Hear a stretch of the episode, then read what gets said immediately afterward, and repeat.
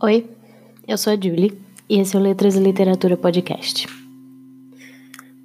Hoje a gente vai falar de literatura brasileira porque maio é o mês em que se comemora o Dia da Literatura Brasileira, logo no dia 1 de maio. E eu acho que a gente precisa falar de algumas coisas relacionadas tanto ao mundo quanto à literatura brasileira e que precisam de atenção, sabe? E eu acho que mais do que mais que isso até precisa também de um pouco da nossa indignação. Bom, antes de tudo dando aquele recadinho de sempre, eu gravo esse podcast na minha casa e eu não tenho equipamentos profissionais. Então, pode ser que você escute ruídos ou barulhos de gatinho, porque eles estão sempre aqui, perto de mim. Então, pode ser que vocês escutem um miado aqui ou ali. Bom, quando eu quando eu pensei no que falar sobre o Dia da Literatura Brasileira, eu pensei em tudo que a gente vê na escola. O que já seria um ponto muito interessante para a gente tratar aqui, porque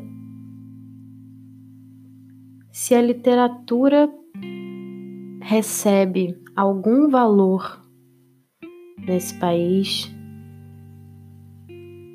não é nem perto do que ela realmente merece. E a gente também precisa considerar que essa literatura brasileira,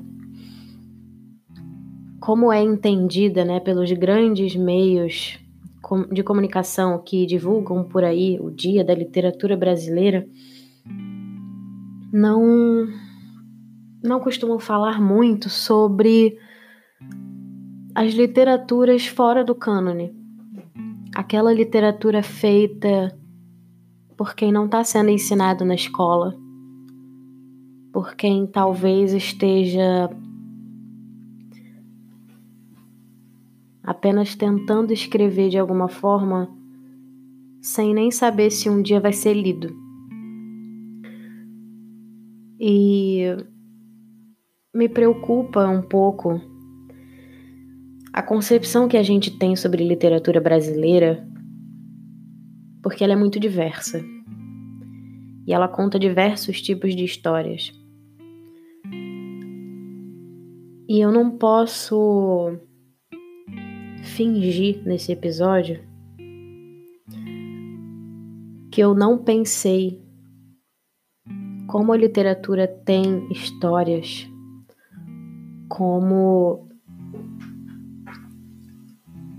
como das pessoas como o João Pedro, que foi assassinado pelo Estado genocida do Rio de Janeiro que fez operação policial numa favela de São Gonçalo em plena pandemia. E é muito difícil falar sobre literatura brasileira sem sem pensar como a gente tem história para contar, como a gente não lê essas histórias. A gente que eu digo num sentido é, generalizado, né, de contato com a literatura, por N razões que a gente vai falar aqui. Mas como essas histórias aparecem e não são lidas ou simplesmente não aparecem na literatura. Nós temos muitos, muitos, muitos autores que trabalham é, com uma literatura que foge do cânone, que foge desse padrão de é, classe média burguesa da orla carioca, né, que dominou por muito tempo a literatura do país, mas a gente ainda não aborda esses. A gente não aborda ainda esse aspecto da maneira certa, sabe? É por isso que eu decidi não fazer roteiro para esse episódio. eu decidi só só falar o que tá, o que sair do coração, sabe? E eu lembrei muito de livros, né, clássicos que eu amo, né, como Os Miseráveis, ou então Germinal, do Emile Zola, mas eu também lembrei também lembrei de O Sol na Cabeça, do Giovanni Martins. Também lembrei de escritoras como a Conceição Evaristo. E a gente não está abordando o suficiente todas as histórias que a gente tem para contar. A literatura não está chegando nas pessoas a literatura, por não estar chegando nas pessoas, não está cumprindo esse papel de fazer as pessoas acreditarem que elas podem contar a própria história. E, e tudo isso, é claro, faz parte de uma questão política. E por fazer parte de uma questão política, a gente precisa considerar que que a literatura não chega nas pessoas de forma apropriada porque não é de interesse do Estado que ela chegue. Eu fico pensando quantas histórias a gente tem de pessoas da idade do João Pedro que foi assassinado, ao redor dele. Ele teve a sua história interrompida Outro pode estar tá pensando apenas que vai trabalhar e que que faculdade, por exemplo, é uma coisa para quem pode pagar. E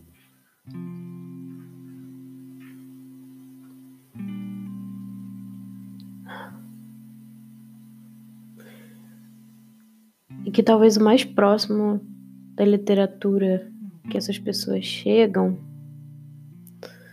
é, por exemplo, num rap que eles ouvem, numa batalha de slam, talvez na escola. Mas não é interessante na escola. Não é interessante. A gente só percebe o poder que a literatura tem depois que a gente chegou num patamar de ascensão que muita, muita, muita gente não vai chegar. Então, você gostar de literatura pressupõe que você lê. Você lê pressupõe que você tem acesso a livros. consequentemente, pressupõe que você tem acesso a algum lugar em que você possa pegar esses livros emprestados, ou que você possa comprar, ou que alguém te, é, ou que, enfim, haja uma biblioteca, ou mesmo que você tenha acesso à internet para ler. Também pressupõe que você adquiriu vontade, interesse. E se surgiu interesse, de alguma forma, alguma coisa apareceu na sua vida que fez com que você se interessasse. São muitos fatores, muitos fatores que a gente nunca sabe se vão chegar ou não para você. A sensação que eu tenho é que a literatura brasileira tem sido feita há anos e não tem chegado aos brasileiros. simplesmente não tem chegado. Não apenas porque sempre foi algo considerado bastante elitista no sentido de produzir literatura, mas quando a gente fala de leitura, de acesso, a literatura brasileira não tem chegado nos brasileiros porque não tem interesse em levar literatura aos brasileiros, em ensinar como compreender a literatura, como compreender um texto. E eu confesso que eu tô bem desanimada com a situação da literatura hoje, sabe? Não no sentido de desanimada com a produção literária, como ela tem sido feita, não. Eu amo a literatura brasileira contemporânea, é minha preferida. Mas a forma como ela ainda tá escondida, sabe? Escondida embaixo de um tapete. E talvez esse isolamento tenha aumentado tal. A gente já viu aí pela internet é, que a procura por livros aumentou, mas quem são essas pessoas que estão procurando?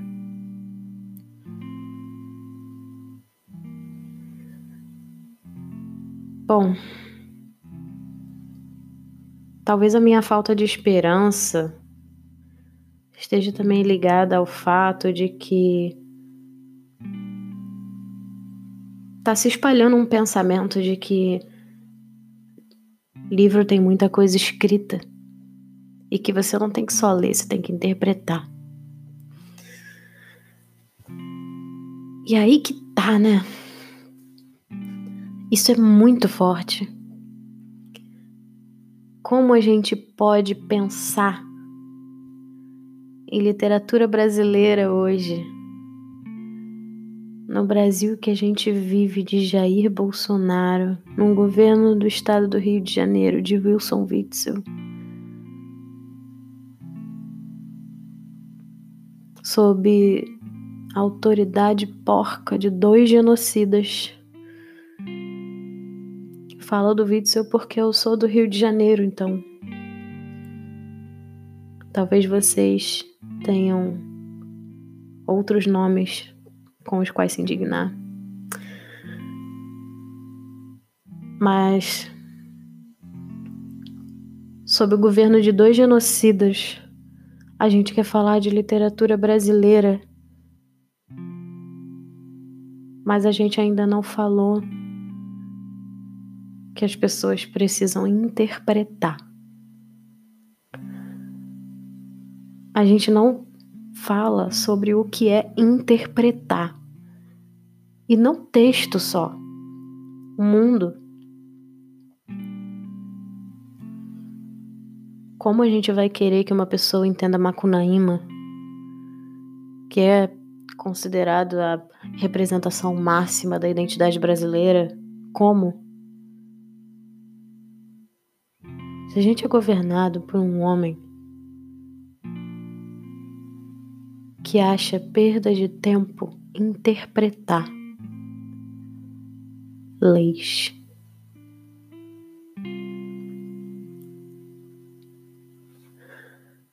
Talvez seja duro demais e talvez o clima esteja ruim demais com tudo isso que eu tô falando. Eu gostaria bastante que vocês interagissem e conversassem comigo sobre isso. Porque, além de todos os fatores que fazem com que a gente desanime nesse momento, não sei se vocês perceberam, mas eu tô há algum tempo sem postar episódio novo, antes desse aqui. E apesar da gente da gente estar tá fazendo muita coisa nova nesse período, a gente perde o ânimo para muita coisa também. Então,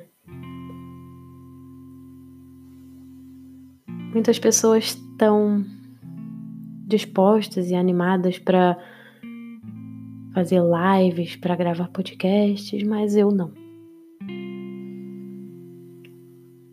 Quando a gente fala de literatura, tem sido muito difícil ler, sabe?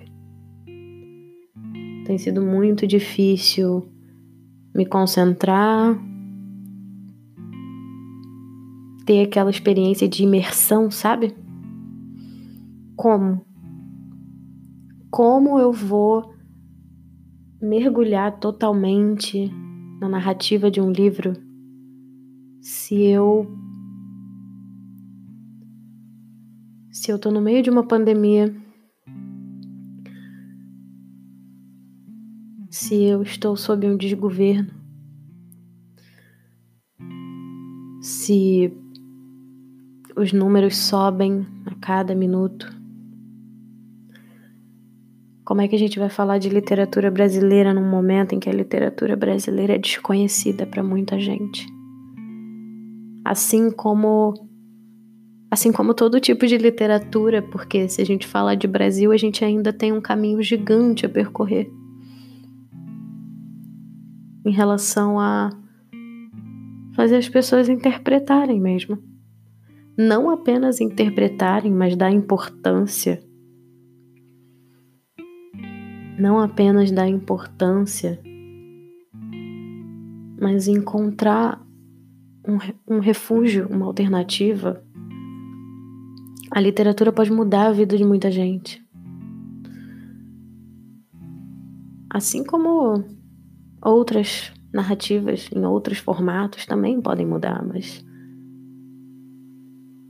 quando a gente fala de literatura, a gente fala sobre escrever uma parte da história. A gente fala sobre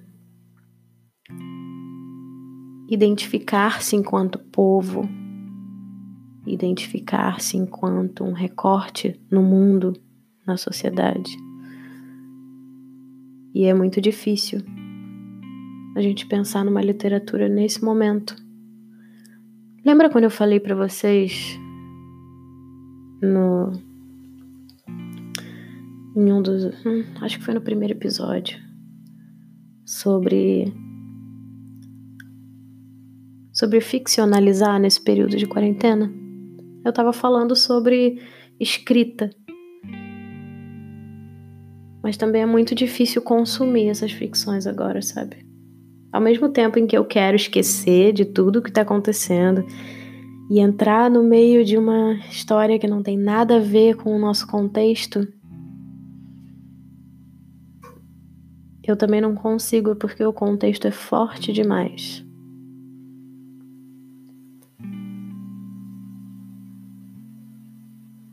E como é que a gente conta a nossa história? Como é que a gente conhece a nossa história?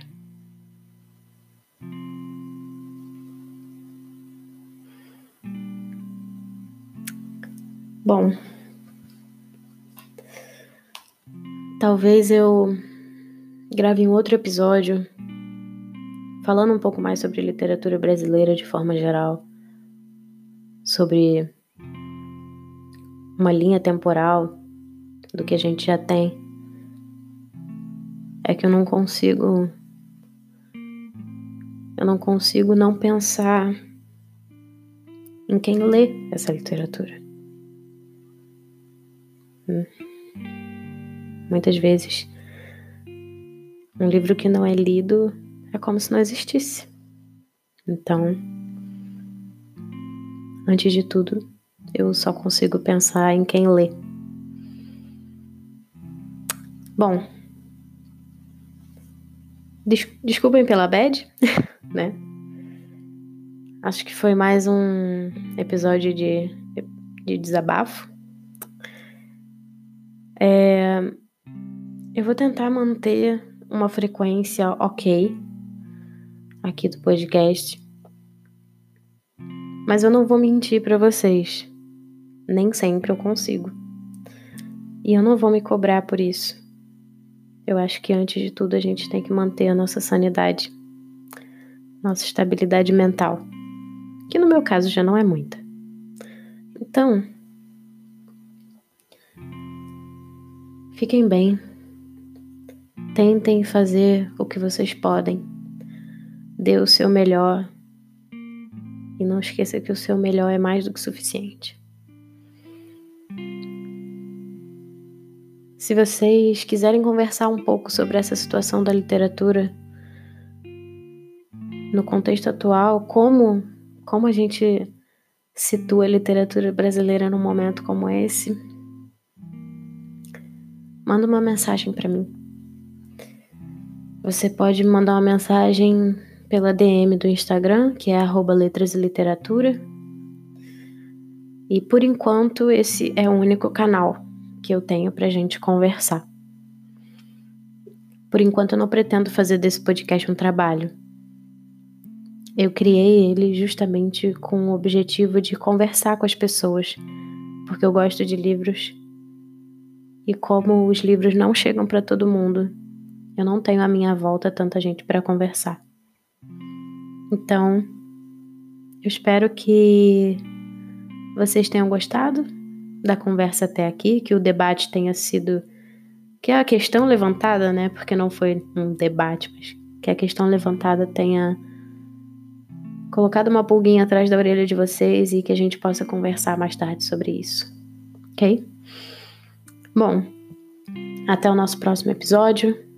Não esqueçam de assinar, né? Eu vou tentar deixar o link aqui na descrição. Não esqueçam de assinar na petição para adiar o Enem desse ano, porque é completamente desonesto a gente a gente admitir a realização de uma prova de vestibular no meio de uma pandemia, ainda que seja no fim do ano, né, com um conteúdo programático cobrado que não será dado porque já não dá tempo. E num contexto de desigualdades tão aprofundadas. Enfim, a gente conversa mais no próximo episódio. Um beijo e até mais.